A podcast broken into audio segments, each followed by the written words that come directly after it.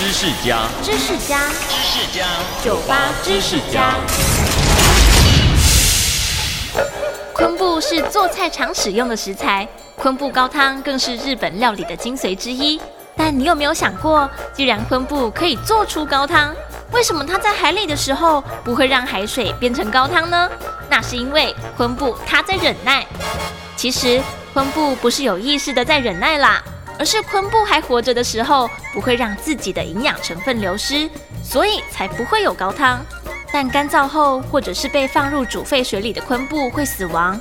当昆布死掉后，细胞壁遭到破坏，就会释出营养，并做出高汤喽。